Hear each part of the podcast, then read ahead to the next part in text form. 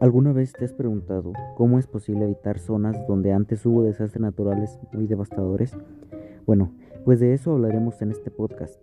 Primero, cabe recalcar que es una sucesión ecológica, ya que de eso estaré hablando. Una sucesión ecológica es la serie de hechos que se dan en un lugar después de que haya ocurrido algo. En este caso, ejemplificaremos lo que quiero decir y supondremos que la raza humana se ha extinguido. Ahora hablaremos qué pasaría en la Tierra después de la extinción humana. En mi opinión es algo muy interesante ya que los humanos hemos alterado mucho los ecosistemas. Entonces, pues vamos a ver lo que pasaría.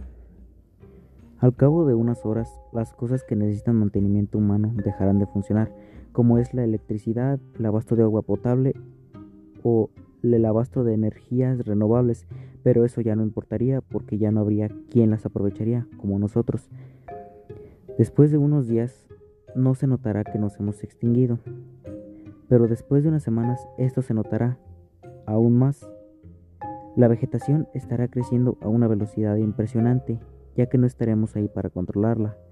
Los animales domésticos escaparán para poder sobrevivir, ya que ese es su instinto. Ellos no quieren morir de hambre.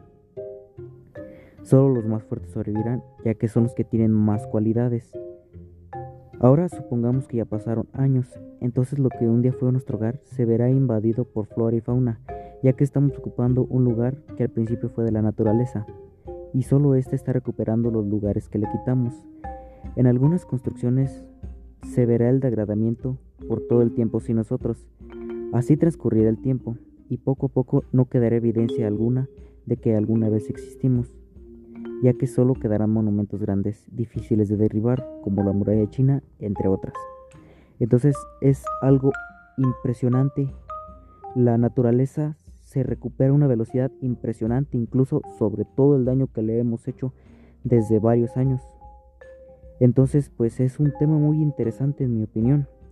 Y pues esto es de lo que consiste una sucesión ecológica.